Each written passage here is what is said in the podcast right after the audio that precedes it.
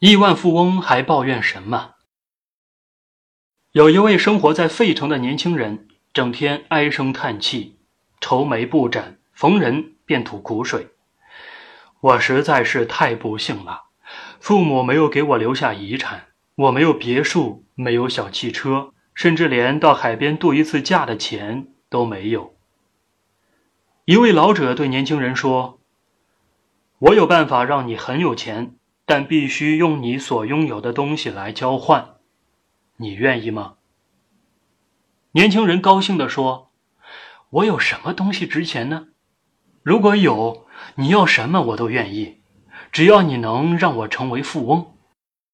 我出五十万买你的一只手，你愿意吗？”啊，一只手，我舍不得手，我不愿意。年轻人毫不犹豫地拒绝了。那么，我用一百万买你的一条腿，可以吗？年轻人又坚决的摇了摇头。一只眼睛，两百万。年轻人恐怖的直摇头。老者笑了，哈，你看，你现在至少已经拥有了三百五十万，只是暂时还不想要这笔钱。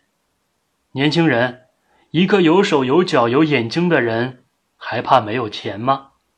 实际上，凭你所有的一切，你已经就是一个亿万富翁了。一位亿万富翁还有什么可抱怨的呢？听完老人的话，年轻人怔了片刻，羞愧的走了。他悟出了一个道理：在这个世界上，我们什么都有了。如果我们不快乐，也许因为我们。还缺少两样东西，一个是自足，一个是自信。